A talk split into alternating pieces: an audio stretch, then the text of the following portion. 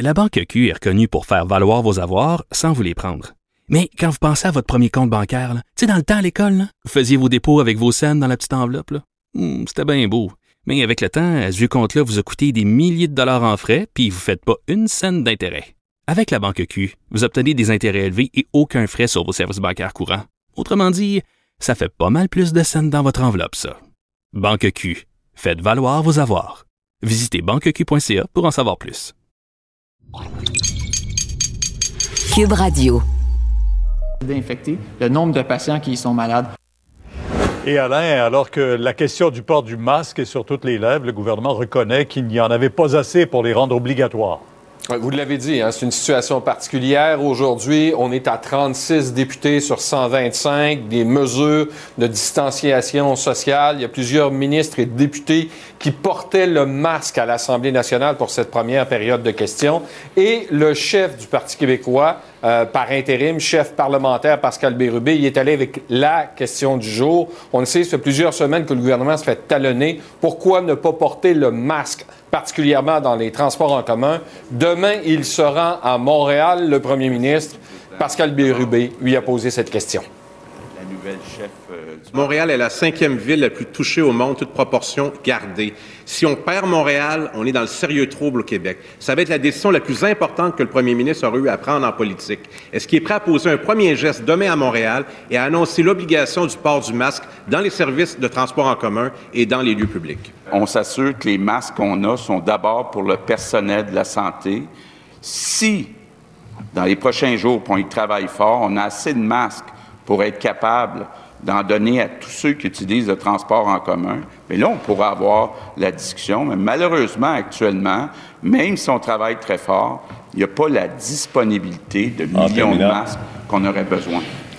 Euh, on a vu les drapeaux en berne derrière vous aujourd'hui. hein. On souligne euh, véritablement cette reprise des travaux parlementaires du côté de Québec en rappelant que, bien sûr, il y a plus de 3131 personnes qui, jusqu'à maintenant, sont décédées de la COVID-19 au Québec. Euh, le premier ministre qui accuse aussi les libéraux de céder au lobby. Oui, parce qu'on déconfine à, à l'extérieur du Grand Montréal et il y a des régions au pourtour de Montréal, entre autres dans le Richelieu, où on voudrait que ça ouvre. Écoutez l'échange qui a eu lieu en chambre. La Chambre de commerce de la vallée du Richelieu disait hier, et je la cite, on est à l'extrémité de la CMM et on se retrouve à être pris dans le même bateau que la CMM. Que compte faire le ministre de l'économie pour permettre aux régions où ça va bien et limitrophes de la CMM d'entamer leur relance économique? Nous, on pense que c'est trop risqué parce que les gens de Montréal, les gens de Longueuil vont dans la CMM faire des achats. Je trouve que le Parti libéral cède au lobby des chambres de commerce pas mal facilement. Enfin, les solidaires euh, réclament une hausse de salaire pour tous les employés. Les fameuses primes, et elles sont généreuses, là, qui ont été annoncées au cours des dernières semaines, mais on voudrait que ces primes-là, ça se règle rapidement. Écoutez l'échange entre Manon Massé et François Legault. Est-ce que ces gens-là, on va pas juste les remercier à coût de 4 piastres durant une crise, mais on va augmenter réellement leurs conditions de travail? Québec solidaire, certains syndicats voudraient qu'on offre 12% à tous les employés. Ça n'a aucun bon sens. Ça ne respecte pas la capacité de payer des Québécois. On est toujours en période de questions. C'est la deuxième. Il y aura un point de presse du premier ministre à 13 heures. Et il y aura un autre point de presse en milieu d'après-midi de la ministre responsable de- de- des sports, euh, déléguée au sport, qui va venir, entre autres, expliquer qu'est-ce qu'on va déconfiner pour permettre aux Québécois d'aller un petit peu à l'extérieur et s'amuser. Merci Alain. On surveille ça dès 13h, le point de presse. Pour sauver les vies, je pense que les cours maintiendraient une obligation euh, modérée de porter le masque dans les endroits fermés. Les experts sont unanimes. Le gouvernement Legault pourrait imposer le port du masque dans les espaces publics. Harold, avec la crise actuelle, ce serait justifié. Ouais, bon, on vient d'entendre qu'on manque de masques. Moi, je me trouve actuellement dans un atelier de couture. On fait des masques artisanaux. Je vais vous en parler dans un instant. Mais tout d'abord, vous avez entendu Julius Gray, le célèbre avocat. On lui a posé la question. Ma collègue Marianne Lapierre lui a posé la question ce matin. Est-ce qu'on pourrait imposer le port du masque dans le public, le en transport en commun, dans les zones publiques? Alors, il a répondu tout simplement, le gouvernement n'a pas été parfait. Euh, et il faut être raisonnable et proportionnel. Donc, il pense que c'est possible. Je vous laisse tout d'abord entendre Julius Gray. Quand il y a une véritable urgence, comme euh, ou une menace à la santé. Euh, il y a l'article 1 de la charte et des dispositions semblables dans la charte euh, québécoise qui disent qu'on peut avoir des exceptions et des limites raisonnables dans une société. Et je pense que ce serait raisonnable. Il y a des limites. On ne pourrait pas, par exemple, appliquer ça de façon discriminatoire. on ne pourrait pas faire des choses absolument déraisonnables comme dire qu'il faut le porter à la maison parce que ça serait une violation euh, des, euh, euh, de la vie privée. Et Harold, le Parti québécois demande que le port du masque, justement, lui, soit pris au sérieux, soit obligatoire. Oui, vous allez entendre Pascal Bérubé, le chef intérimaire du Parti québécois, qui est revenu encore une fois à la charge. Le voici. Moi, je vais vous en donner une position claire du Parti québécois. À partir de maintenant, que le port du masque soit obligatoire dans tous les services de transport en commun et dans les lieux publics à Montréal c'est la position du Parti québécois. Alors, rien n'empêche le gouvernement du Québec de décréter ça dans les prochains jours, dans les prochains jours, ou les prochaines heures, et on va l'appuyer fortement. Alors, une position de leadership, c'est une position qui dit voici où on s'en va, et Pierre, je me trouve dans un atelier de couture. On était venu ici à la fin du mois de mars. On voulait commencer à fabriquer des masques artisanaux. Mhm. Écoutez, on en a fabriqué 100 000, 40 000 par semaine avec 115 couturières un peu partout au Québec. À mes côtés, Camille, vous êtes euh, donc la cofondatrice. Vous pourriez monter jusqu'à combien de, masques fabriqués chaque semaine?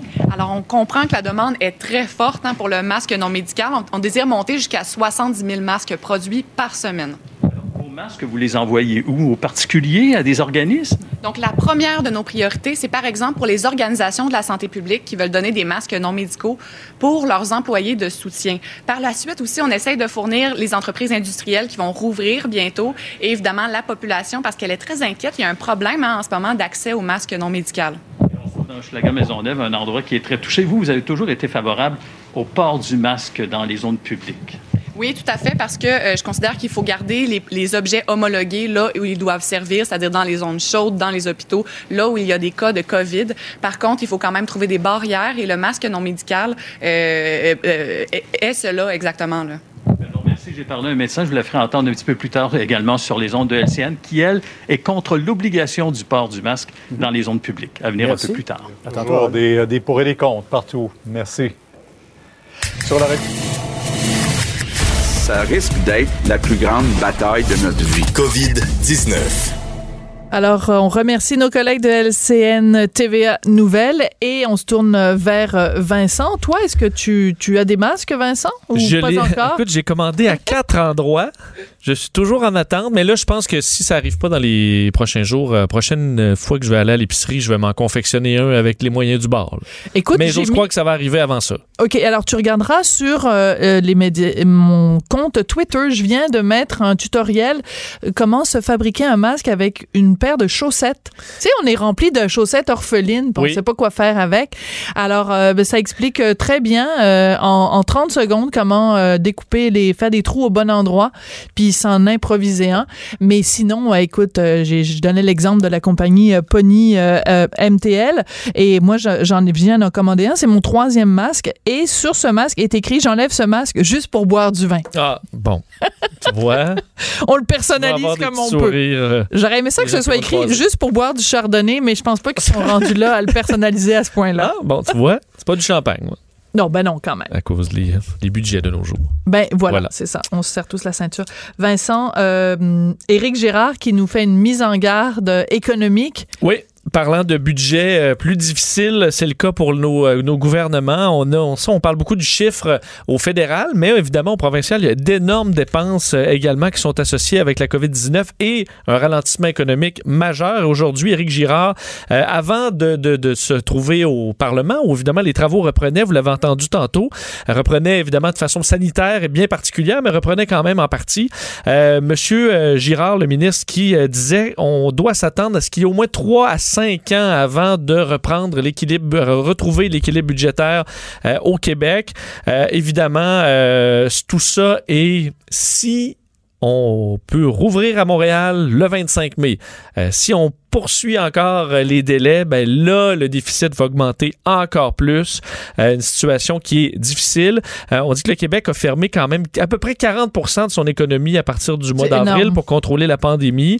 on est dans une récession mondiale qui sera la plus forte depuis la Deuxième Guerre mondiale au dur d'Éric Girard. Ça ne nous surprend pas. Là.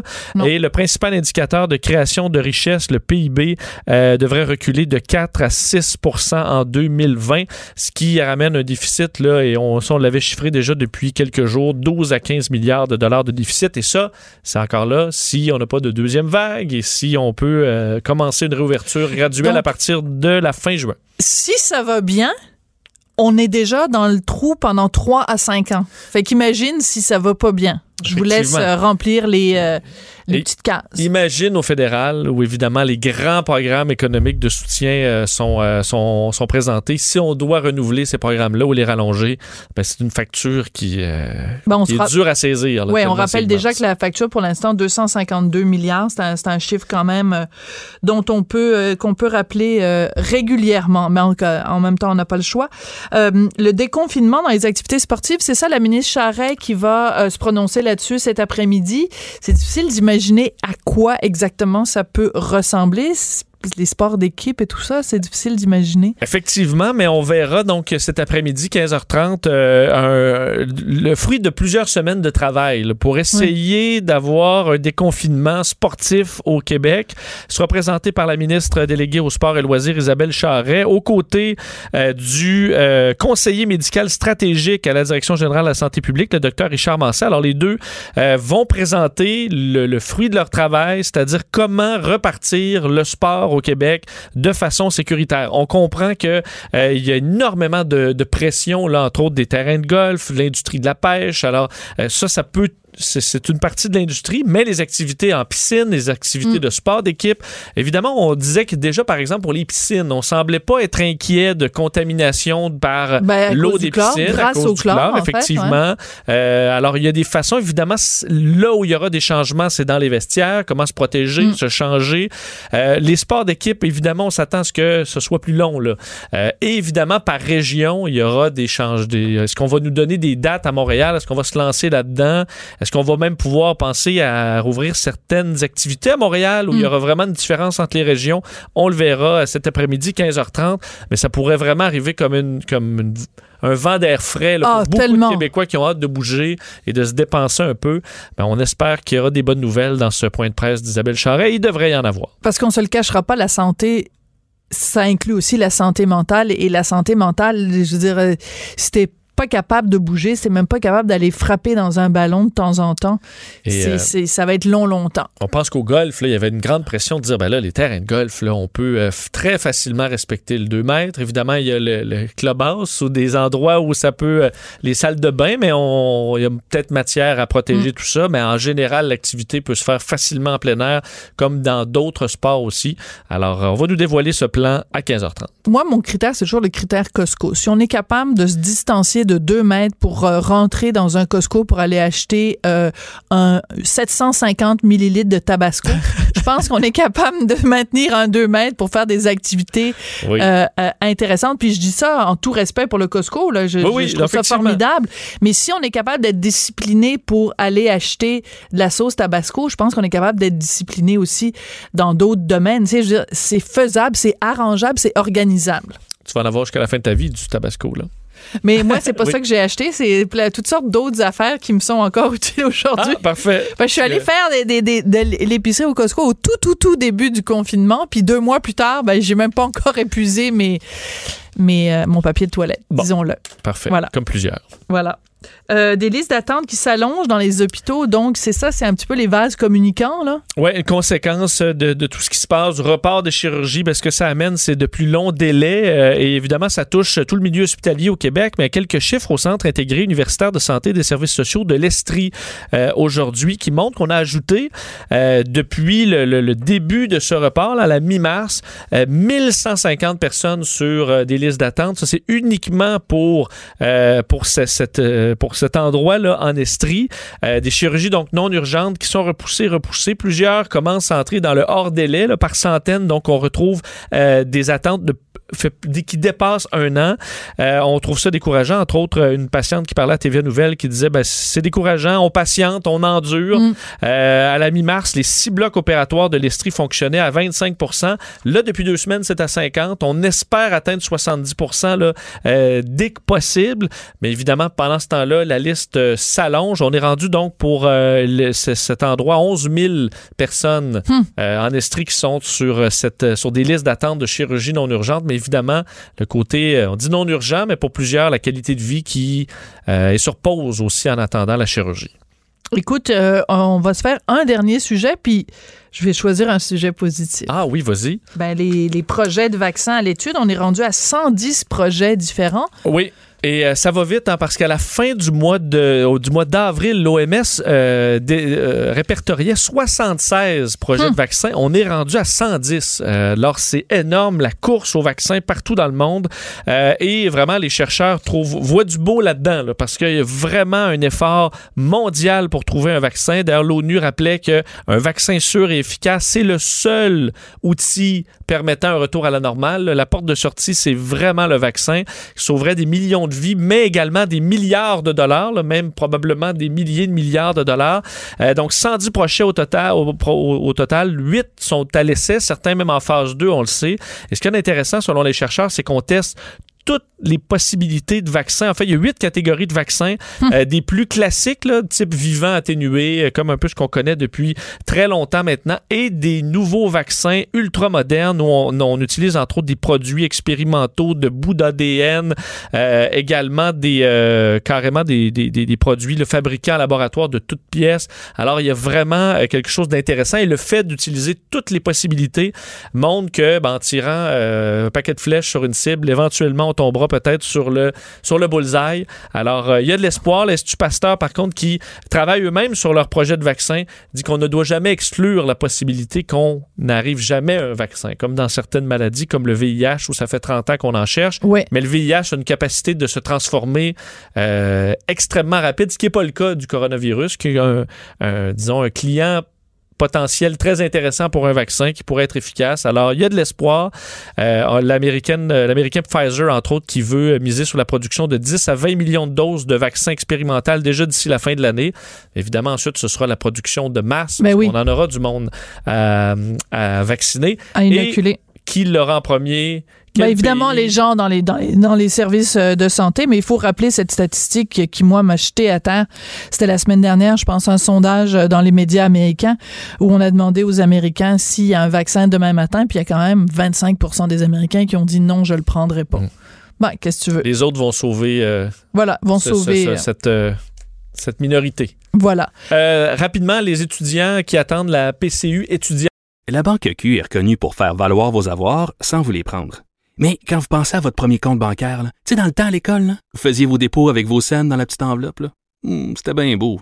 Mais avec le temps, à ce compte-là vous a coûté des milliers de dollars en frais, puis vous ne faites pas une scène d'intérêt. Avec la banque Q, vous obtenez des intérêts élevés et aucun frais sur vos services bancaires courants. Autrement dit, ça fait pas mal plus de scènes dans votre enveloppe, ça. Banque Q, faites valoir vos avoirs. Visitez banqueq.ca pour en savoir plus. On n'est pas obligé d'être d'accord, mais on peut en parler. Sophie Durocher, on n'est pas obligé d'être d'accord. Cube Radio.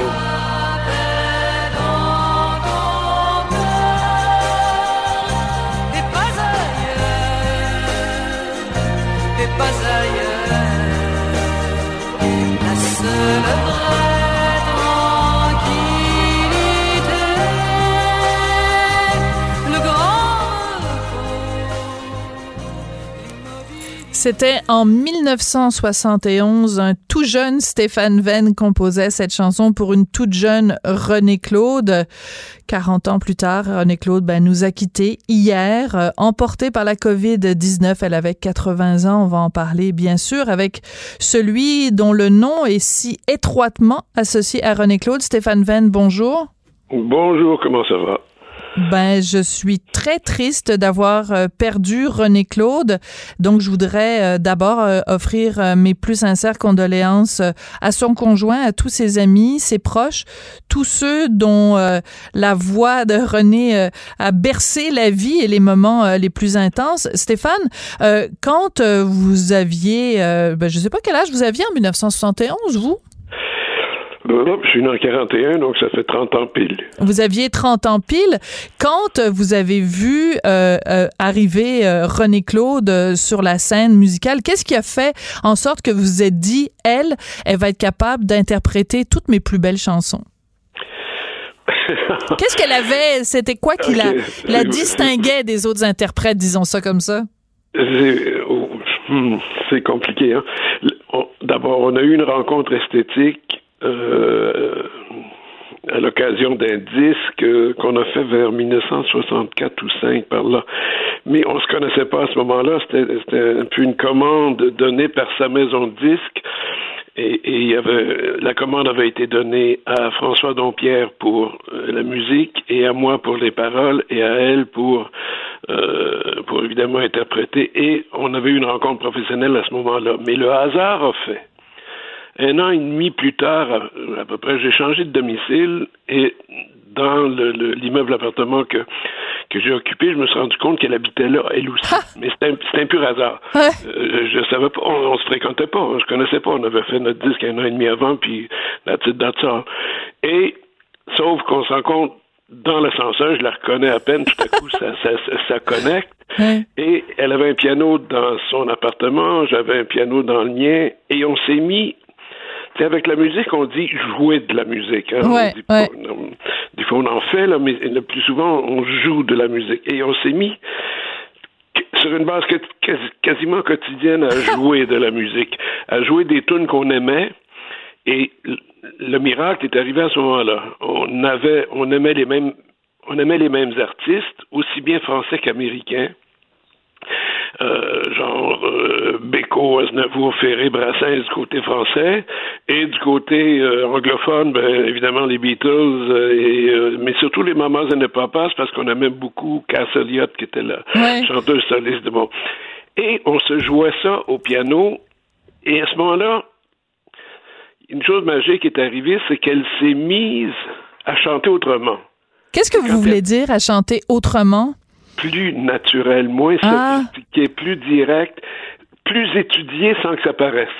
Hum. Les, Américains ont ceci de, particulier, les grands chanteurs et chanteuses américaines, c'est des choses acrobatiques à faire, mais ça paraît pas. Hum. Euh, quand tu écoutes euh, chanter soit Sinatra ou Barbara Streisand ou euh, les chanteuses de maintenant, c'est clair que c'est très difficile ce qu'elles font, mais c'est naturel, donc c'est plus crédible. Et à ce moment-là, ben, si vous écoutez les premiers disques de, de René Claude, il y avait dedans une espèce de vibrato qui, qui absolument pas contrôlé, là, tu sais, comme des chanteuses françaises. Bon. Ben, c'était plus une diseuse. Est-ce que vous mais c'était technique hein? C'était une convention à ce moment-là. Si tu tiens une, si tu tiens une note, faut qu'elle se mette à, à, à, vibrer. Mm-hmm. Mais ce que vous venez d'écouter, ce que vous venez de faire jouer, euh, tu trouveras la paix. Il n'y a aucun vibrato là-dedans. Hein? C'est naturel. C'est c'est pas naturel parce que c'est c'est de l'art et c'est de la technique, mais ça paraît naturel. Hein? Et, et c'est là-dessus qu'on s'est rencontrés finalement. Réussir à trouver une manière d'écrire et une manière de chanter qui soit le mélange de ce qu'on aimait tous les deux. Voilà. Mais ça, c'est intéressant parce que vous avez mis le doigt dessus. C'est que c'est pas juste le fait que elle, elle chantait d'une façon que vous décrivez comme étant naturelle, mais c'est aussi que les mots que vous lui avez donnés, c'était des mots qui, qui parlaient aussi de, de la vie de tous les jours. Donc, c'est la rencontre entre un auteur naturel et une interprète naturelle. C'est la magie de votre 2 plus 2 égale, égale 5. vous, vous, avez, ça. vous avez tellement raison et je, je me... C'est une méthode chez moi. Je n'emploie jamais de mots euh, tu sais, les mots en guillemets poétiques, là, en guillemets et en italique, tu sais, euh, pas C'est, pour moi, c'est. Euh, je vois tout, regarder toutes mes chansons, c'est extrêmement prosaïque. Attendez, il y a un coup de téléphone qui sonne. Ça ah, ben ça aussi, c'est naturel. Oui, bien sûr. C'est la preuve qu'on est dans la vraie vie de tous les jours, Stéphane. Donc, dans, dans, mes chansons, il n'y a que des mots triviaux, naturels, ordinaires. C'est notre fête aujourd'hui, je t'offre un verre d'eau de pluie. J'adore cette chanson-là. Il n'y a, pas de mots rares là-dedans. C'est des mots de tous les jours et c'est le virage qu'elle voulait prendre et qu'on voulait prendre pour créer, pour faire dans la musique populaire ce que Charlebois est en train de faire dans le rock. Rock, euh, voyons rock. Charlebois a fait une rock, un, type de rock qui est tout à fait québécois. Mais ben, nous, on a essayé de faire un type de pop qui était tout à fait québécois. Et d'ailleurs, quand je l'écoute maintenant, la, Essayez d'imaginer en France la chanson que vous venez de faire jouer, c'est juste pas possible. Ils écrivent pas comme ça, mm. et puis ils chantent pas comme ça. C'est vrai. Et c'est mais, mais, le parallèle avec Charlebois est très est très juste de faire de, de s'approprier parce qu'il faut l'expliquer pour les gens qui sont peut-être plus jeunes et qui sont pas conscients de ce que c'était la chanson dans ces années-là. Euh, c'était en effet euh, la prépondérance de la chanson française et là on arrivait en prenant cette chanson-là à bras le corps et en en faisant quelque chose de très québécois. Euh, vous avez cité tout à l'heure Stéphane, euh, c'est notre fête aujourd'hui, je t'offre un, verre d'eau de pluie. Euh, je pense qu'on a tous une chanson de René Claude qui est associée avec un souvenir particulier. Ben, ça me touche beaucoup que vous, mm, citiez cette chanson-là parce que c'est une euh, chanson qu'on a jouée à notre mariage, euh, Richard et moi. Oui. c'est pas vrai. Eh ben, ça me touche beaucoup que vous que vous parliez de cette chanson-là et parce que pour moi René Claude c'est tellement, tellement, tellement d'émotions parce que j'ai déjà eu l'occasion de vous le dire. Euh, René Claude, c'est peut-être l'interprète la plus intelligente. C'est quelqu'un qui avait l'intelligence de ce qu'elle chantait. C'était pas euh, des mots euh, anodins. Elle, elle comprenait. C'est particulier pour un interprète. Et vous mettez le doigt sur quelque chose que j'aimerais voir arriver chez toutes les chanteuses. Elle n'était pas ni narcissique ni exhibitionniste. Hmm. Elle montrait pas sa voix, pas plus qu'elle montrait son corps. Ce qui hmm. fait qu'elle avait la voix la plus splendide et le corps le plus élégant qui soit. Hein. Hmm. L'élégance, c'est quoi? C'est que quand tous les efforts ne paraissent pas. Ça, c'est élégant. Alors, moi, moi je sais, euh, les vocalises qu'elle faisait, euh, il y avait un travail derrière cette soi-disant facilité et ce soi-disant naturel. Tout était extrêmement pratiqué, extrêmement placé. C'était difficile. Euh, moi, je l'ai vu pleurer en studio. ah oui? À, cause de la difficulté, oui. À cause de la difficulté. Parce qu'elle était excessivement exigeante pour... perfectionniste, oui. Ouais, perfectionniste. Euh, Stéphane, vous en avez eu, vous avez composé des chansons pour euh, plein de gens euh, dans votre carrière euh, d'auteur. Qu'est-ce qu'il y a euh, quand on quand qui distingue René des autres? Bon, on a parlé de son intelligence, on a parlé de sa capacité de travail, mais dans sa voix, j'ai passé toute la soirée hier à écouter des, des, des chansons de, de René Claude et qu'elle chante vos chansons, qu'elle chante Léo Ferré ou qu'elle chante Clémence, il y a quelque chose de cristallin dans sa voix. Est-ce que c'est un cliché de dire ça? D'abord, elle avait une voix un peu plus grave que la moyenne. Hein. C'est bizarre à dire. Euh, par exemple, je n'aurais pas pu lui faire chanter des choses comme j'écrirai plus tard pour euh, Isabelle Pierre ou Emmanuel. Elle n'avait pas cette voix-là. Par contre, dans l'attitude, dans la manière de servir de sa voix, ce qui la distingue, c'est la capacité d'extérioriser l'intériorité. Ça, c'est une combinaison extrêmement difficile à faire que seules les grandes chanteuses peuvent faire. Mm. Chanter, interpréter, c'est garocher des affaires, c'est vraiment extérioriser, mais elle, dans ce qu'elle extériorisait, on sentait l'intériorité, on sentait mm. ce qui se passe dans la madame.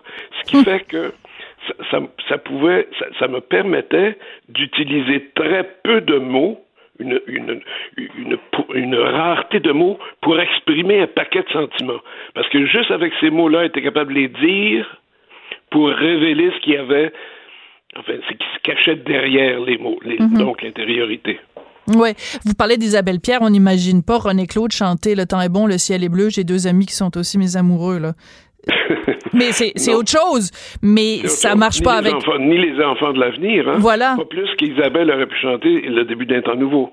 Oui. Alors, parle... Isabelle Pierre aurait pu, pas pu chanter ça. Ouais, alors parlons-en, c'est le début d'un temps nouveau parce que cette chanson-là, c'est pas juste euh, la rencontre entre vos mots et René Claude, mais c'est une chanson qui représente toute une époque et c'est particulier quand même que ce soit René Claude qui l'ait interprété. C'est toute la modernité, c'est tout le Québec qui devient euh, maître de son propre destin. C'est énorme cette chanson-là. Merci. Oui. Mais quand, c'est drôle, quand je l'ai faite, c'était à l'occasion d'un spectacle euh, à la place des Arts, si ma mémoire est bonne. Et ça lui prenait une chanson d'entrée. Alors que- puis moi, j'ai dit, bon, hein, au moment où on est, là, mais on était vers 1970, qu'est-ce qu'on peut dire qui soit stimulant? Parce qu'une chanson d'entrée, c'est ça, il faut que ça exprime l'énergie du moment. Ça, c'est bon, ça, préfigure le reste du spectacle.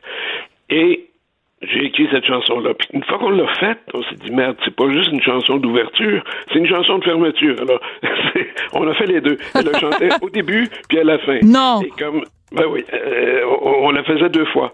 Euh, et, et devinez que ce que les gens chantaient en sortant de la salle, évidemment, et, et devinez combien de disques on a vendus grâce à ça. voilà. Mais c'est la seule fois où je sais qu'une telle tactique a été appliquée. En tout cas, euh, 40 ans plus tard, on continue encore à la chanter, celle-là et toutes les autres. Ah, je, je vous reprends dans votre calcul. Je l'ai faite en 70, donc ça fait 50 ans.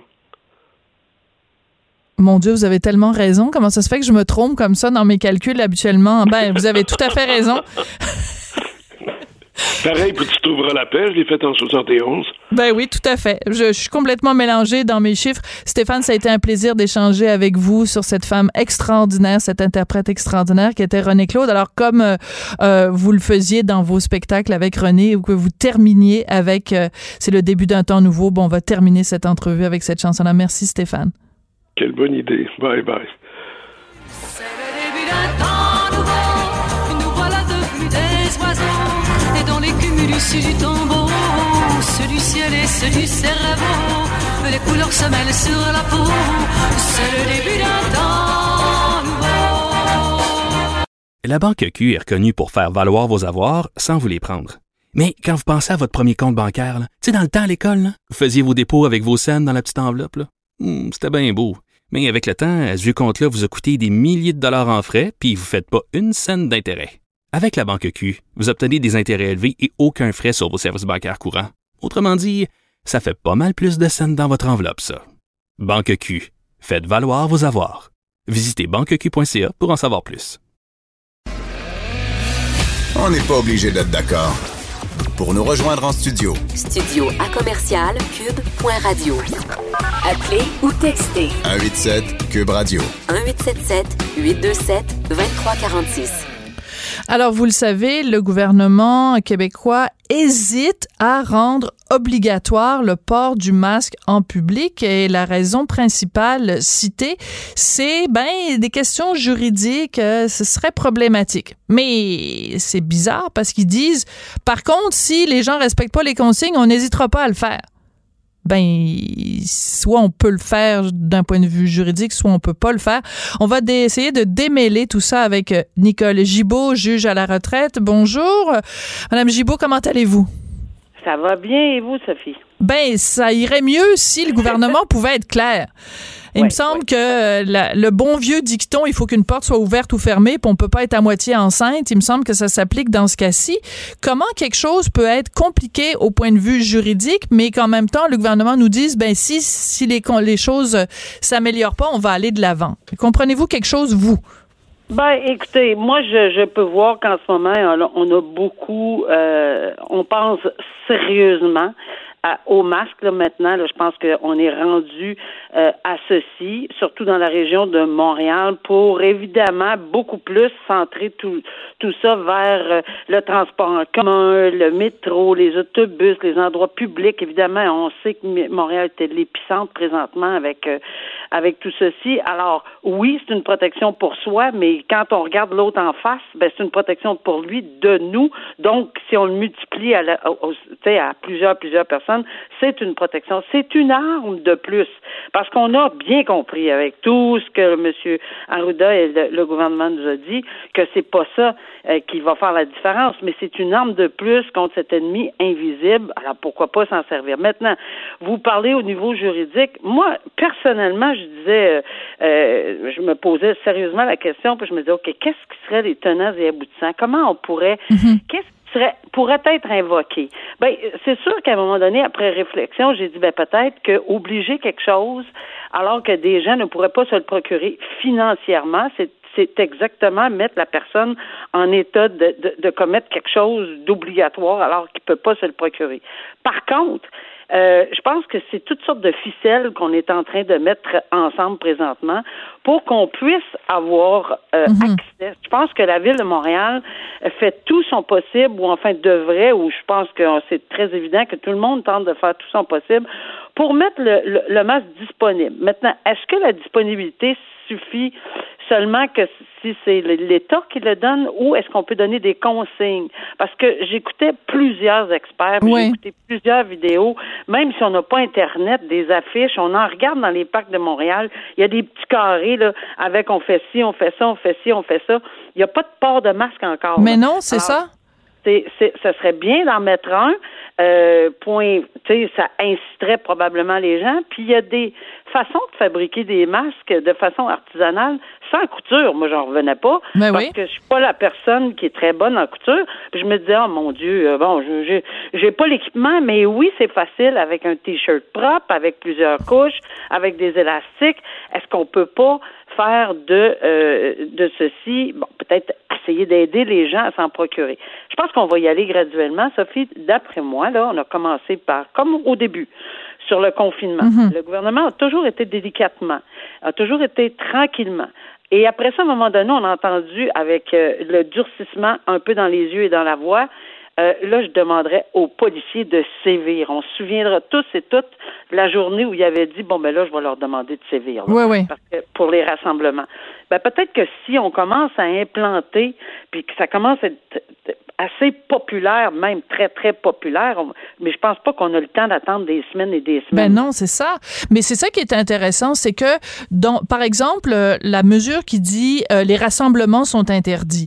Euh, si on fait juste dire aux gens, ben nous on aimerait mieux que, puis c'est fortement recommandé, ben on sait très bien que ça donne rien. Donc le jour où les policiers arrivent et donnent des contraventions qui vont entre 1000 et 6000 dollars, ben là les gens, le message passe. Est-ce que ça devrait pas être la même chose avec le masque en disant, ben ça donne rien de juste dire on le recommande. S'il y a une amende, comme je pense par exemple à la France, c'est 135 euros, c'est quand même à peu près 200 dollars. C'est quand même beaucoup de sous là. Oui, ben c'est ça. Mais en fait, euh, pour, avant d'arriver à la mesure coercitive, je pense que j'espère qu'on est dans cet état d'âme-là en ce moment-là. Parce que est-ce qu'ils ont droit? On va commencer par cette question-là. Est-ce qu'ils auraient droit de le faire? Absolument. Il n'y a même pas de doute, là. C'est pas une question de, de, de droit puis de charte puis de si. Il y a l'article 1 de la charte qui permet euh, qu'on, que, que lorsqu'il y a, il y a vraiment une urgence de passer au-delà, on a la loi de la santé publique. Oui, on, a, la loi de, de-. Voilà. Euh, c'est c'est ça qui, qui on a répété de dix jours en dix jours. On a un article très spécifique. On a donné le droit aux contraventions à la, au- à la Sûreté du Québec. Ensuite, le DPCP l'a donné à tous les policiers. On s'ajuste, on fabrique l'avion en vol, on en convient. Mais là, je pense qu'on est rendu probablement euh, très, très euh, vite là, à faire une obligation. Surtout, peut-être pas, pas surtout pas pour euh, dans la maison, puis euh, Mais en non. sortant de la porte pour aller porter, je sais pas moi, un paquet à- ou une poubelle ou quelque chose. Chose. Mais je parle dans les endroits publics, euh, les épiceries, parce que honnêtement, là, eh, vous et moi, ça nous est que tout le monde se pose la question. Ça nous est tous arrivé d'avoir les deux mains avec des paquets ou quelque chose comme Oui, tout là. tu sais, tout de suite là, on, mais on n'a pas nécessairement le temps de se mettre le coude ou de se prendre un Kleenex pour éternuer. Alors c'est une protection, euh, mais ce n'est pas la protection. On l'a bien compris que c'était pas. Non, mais ça, je pense que les Québécois sont assez intelligents, on le sait, là, que c'est juste une ça. mesure de plus. Mais, mais c'est comme si on disait aux gens, ben, une fois que vous avez votre ceinture puis que votre, euh, votre braguette est fermée, euh, on vous, on vous conseille pas de mettre les bretelles. Ben, parce que non, on va mettre les bretelles en plus de la ceinture puis en plus de fermer notre braguette. On est capable, c'est.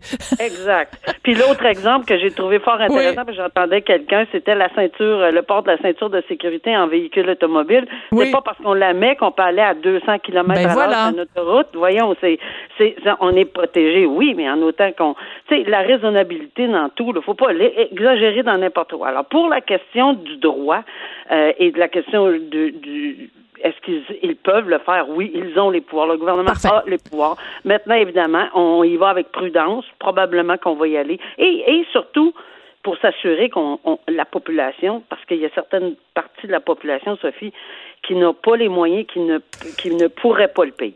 Oui, mais en même temps, c'est ça, je veux dire, quand on sait qu'on peut on a juste à prendre un t-shirt avec deux élastiques ou prendre une vieille chaussette, je pense qu'on a tous des vieilles chaussettes à la maison, là, je pense pas que c'est une je pense pas que c'est une forme de discrimination. Donc on comprend que le gouvernement a parfaitement le droit de le faire. Je veux juste poser une dernière question à madame Gibault.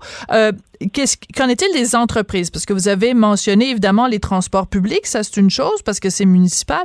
Mais si une épicerie disait, bon, ben écoutez, moi je vous refuse l'entrée dans mon commerce si vous ne portez pas le masque, est-ce que une, une entreprise ou privée a le droit de faire ça? Moi, je pense que ça serait un cas d'espèce, puis c'est une excellente question euh, dont je n'ai pas la réponse exacte là, mais j'imagine que quelqu'un dirait, écoutez, euh, mais quand c'est une entreprise, quand c'est une entreprise qui est privée, là, par exemple euh, un- un- une épicerie privée, probablement que bon, euh, il peut faire ses règlements à lui. Maintenant, est-ce que de priver quelqu'un d'entrer dans un endroit complètement public et non pas privé, là, je pense qu'il faudrait qu'il y ait euh, une législation cet effet-là ou un décret. Euh, une entreprise, par exemple, Sophie, euh, encore une fois, est-ce qu'elle est publique ou elle est privée? Euh, je pense qu'il y aurait probablement des nuances. Et encore là, c'est pas ma spécialité, mais je vous dirais que c'est à peu près là-dedans que je vois qu'on pourrait peut-être avoir un peu de problème si on impose et si on refuse.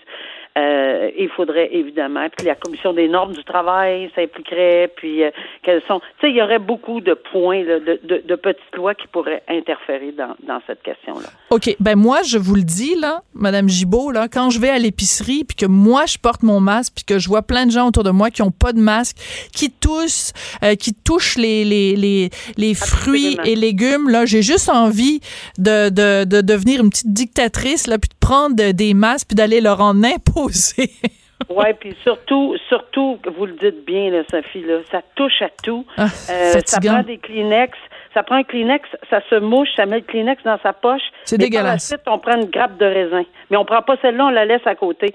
Non, vraiment, là, il faut qu'on fasse très, très, très attention. Et vous avez, vous faites très bien de le soulever. Puis moi aussi, ça me répugne à l'extrême.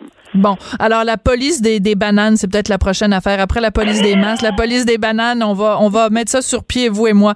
Nicole Gibault, juge à la retraite, c'est toujours intéressant de vous parler. Merci beaucoup. Merci, Sophie. Au revoir. Bonne journée.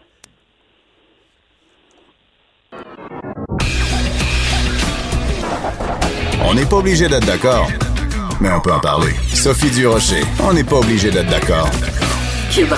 Bon, hier au point de presse quotidien du gouvernement, le docteur Horacio Arruda s'est excusé avec beaucoup d'émotion auprès des gens qui auraient pu être choqués de son comportement dans ce fameux rap du confinement euh, auquel il a participé en faisant une petite danse lascive. Est-ce que c'est un énorme faux pas en termes de relations publiques, en termes d'image publique? On va en parler avec Steve Flanagan, qui est président de Flanagan Relations publiques, et vous vous souviendrez bien sûr de Monsieur Flanagan à l'époque de la célèbre crise du verglas. Bonjour, Monsieur Flanagan. Oui, bonjour, euh, Madame Durocher. Quand on se rappelle la fameuse crise du verglas, on a de la difficulté à imaginer euh, André Caillé avec son, euh, le directeur de d'Hydro-Québec, avec son col roulé, en train de faire euh, des stepettes, danser la rumba ou de faire euh, des, des vidéos. si Monsieur Caillé, vous êtes arrivé à l'époque en disant, je vais faire ça une petite vidéo pour faire sourire tout le monde, qu'est-ce que vous leur auriez conseillé? C'est non. c'est non, catégorique. Alors, euh, dans une situation celle-là, il faut savoir quel est, euh, quel est son rôle et puis euh, en même temps aussi, quand on a à gérer une crise d'une telle ampleur, je peux comprendre que dans ce cas-ci, c'est long, ça perdure, on est fatigué, etc., etc. Mais il n'en demeure pas moins que euh, quand on est aux commandes d'une crise, euh, on se doit euh, d'agir à l'intérieur du rôle, là, dans le fond, qui, qui nous, est nous est confié. si on revient, je comprends qu'hier, les, les, les excuses et puis l'intervention du docteur Arruda étaient parfaitement sincères et, et, très senties. Je pense que les gens aussi lui ont pardonné, là, si on peut dire, même plusieurs estimait qu'il n'avait pas à, à, à s'excuser. À comme ça sur la mm-hmm. place publique ou à présenter, euh, à présenter des excuses. Euh, je pense que de façon générale, les gens ont tourné la page là-dessus, mais euh, moi, en ce qui me concerne, c'est pas tant la vidéo comme telle qui est à toute fin pratique anecdotique, mais c'est lorsqu'on regarde, dans le fond, l'ensemble des actions du docteur Arruda au cours des, des dernières semaines, euh, si on regarde aussi là, certains écarts qu'il a pu euh, avoir, là, euh, ben, à un moment donné, l'addition de tout ça commence à faire que là, il y a une ligne là qu'il faut, faut vraiment là, lui dire de ne pas franchir. Oui. Alors ça, vous êtes euh, vous êtes pas le seul à avoir noté que c'est comme une accumulation de plusieurs euh, éléments. Alors les exemples qu'on peut donner, c'est par exemple quand euh, il avait bon, il y, en a eu plusieurs. À un moment donné, il a fait une vidéo de lui en train de nous montrer comment comment faire pour pêcher. après ça, il a fait une vidéo pour annoncer la reprise de l'émission La soirée est encore jeune. Après ça, il a fait une vidéo aussi pour il y a quelqu'un qui avait fait de la bière à son Il avait fait une vidéo. On va en écouter d'ailleurs un petit extrait. Vous allez nous dire ce que vous en pensez de ces relations publiques de Dr. Arruda. Bonjour. Hey, moi, tu savais, là, ce que j'aime, le vin, le, vin blanc, le vin rouge, mais la bière, j'aime ça. Et puis là, de penser que des gens aussi fins que toi, Maxime, qui m'ont fait une bière, que que je vais ouvrir immédiatement. J'ai pas peur même si ça été infecté. Oh, wow! Alors, il est devant une caisse de bière que quelqu'un lui a envoyé une, de la bière à son effigie et il dit, c'est important de le mentionner, j'ai pas peur d'être infecté. Il est directeur de la santé publique et ce qui, moi, me frappe, M. Flanagan, c'est que euh, chaque fois qu'il fait une vidéo, c'est centré sur lui-même. Il y a un côté très narcissique. Tu sais, c'est de la bière à son évigie. C'est une chanson, le rap, qui est au sujet du docteur Arruda. C'est, c'est, en termes de relations publiques, quelqu'un qui aime se regarder comme ça dans le miroir, euh, vous en pensez quoi? En fait, je connais pas ses motivations, puis je veux pas non plus euh, tomber là dans la, dans la psychologie, mais euh, c'est pas mon euh, c'est pas mon domaine, mais il en demeure pas moins que il est directeur national de la santé publique. Il a d'énormes responsabilités pour à ce moment-ci. il a pratiquement nos vies entre entre ses mains. toute l'action gouvernementale repose sur les conseils du docteur Arruda et de son équipe. Alors, on s'attend à ce qu'il soit focus sur sa mission et que, bien que tout lui réussisse jusqu'à présent, bien qu'il ait réussi dès le départ à convaincre les Québécois euh, au confinement, euh, qu'il a su communiquer, dans le fond, euh, l'importance de se laver les mains, l'importance de se protéger, etc., bien qu'il a manifesté d'excellentes qualités d'orateur et de vulgarisateur, euh, qui ont augmenté sa, popularité. Il euh, faut pas non plus penser que euh, là maintenant qu'il est une personnalité, il doit jouer à l'intérieur d'un certain système ou encore de profiter peut-être de différentes occasions comme ça pour euh, dire s'éclater publiquement. C'est pas ce qu'on s'attend du directeur national de la santé publique et à terme, ça peut avoir un impact considérable sur sa crédibilité, mais aussi également sur les troupes à l'intérieur même de l'Institut national de santé publique ou encore tous ceux qui sont au front à combattre le coronavirus.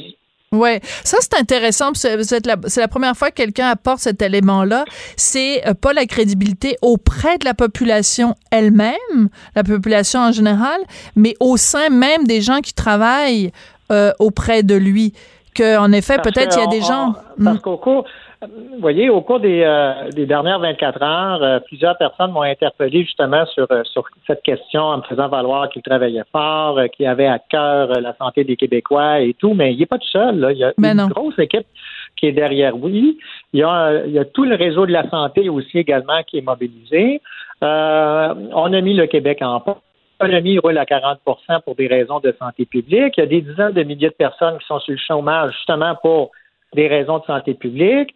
Euh, Montréal est l'un des pires euh, foyers d'éclosion en Amérique du Nord. Il y a encore une centaine de personnes qui meurent chaque jour. Il y a plusieurs centaines de personnes qui s'ajoutent à la liste de cas au quotidien. Alors, vous voyez, c'est pas c'est pas le temps de faire la fête là. Puis en quelque part, c'est euh, je dirais ces faux pas ou ces écarts éventuellement vont venir peut-être saper la confiance même des gens qui, qui travaillent avec lui euh, hmm. par rapport à M. Arruda. Oui, ça c'est intéressant. Vous avez mentionné quelque chose tout à l'heure, vous avez dit il faut qu'il soit focus sur sa mission. Est-ce que vous, comme conseiller en relations publiques, la règle numéro un, c'est pas euh, quand on est en période de crise, il y a un message et il faut que rien ne nous distrait de ce message? Et est-ce que ce que le docteur Arruda a fait, c'est pas justement nous distraire et nous enlever le focus qui est sur ben trouver une solution à cette affaire-là? Exactement. C'est d'être focus sur sa mission, c'est de se consacrer entièrement sur les messages de santé publique. Moi, qu'il profite de différentes tribunes, par exemple, pour passer les messages de santé publique, je n'ai aucun problème. Mais qu'il profite des tribunes, dans le fond, pour mettre en valeur sa personnalité, là, c'est non. Je comprends la nuance est totalement différente faire des stepettes pour dire aux gens tenez-vous à deux mètres les uns des autres, c'est pas la même chose que faire des stepettes pour dire regardez comment je danse bien. Oui, oui, effectivement. mais, euh, mais, mais, vous comprenez, c'est, c'est, c'est, puis il fait, si on avait à prendre un vote, évidemment, il serait plébiscité. Là. Euh, dire, les gens l'aiment d'amour, euh, les gens euh, trouvent en lui euh, beaucoup de fraîcheur. on va faire valoir qu'il n'a pas la langue de bois et tout ça. Moi, je suis entièrement d'accord avec ça et je souscris à ça. C'est-à-dire à, à, cette, à cette image du docteur Arruda. Puis on veut aussi l'avoir avec nous, qui continue donc à faire cette route-là avec, avec nous. Mais encore faut-il qu'il ne se tire pas lui-même dans le pied et je dirais qu'il est son propre il est son pire ennemi finalement. Ouais, c'était très intéressant. Merci beaucoup Steve Flanagan, président donc de Flanagan Relations publiques. Merci d'être venu réfléchir avec nous là-dessus. Je voudrais remercier Hugo Veilleux à la recherche euh, ainsi que Alexandre Moranville et puis à la mise en onde, ben, comme toujours Gabriel Meunier. Merci beaucoup d'avoir été là. Puis à vos masques tout le monde, hein? On va aller danser la chanson de la compagnie créole, Le bal masqué. Cette émission est maintenant disponible en podcast. Rendez-vous dans la section balado de l'application ou du site cube.radio pour une écoute sur mesure en tout temps. Cube Radio, autrement dit. Et maintenant, autrement écouté.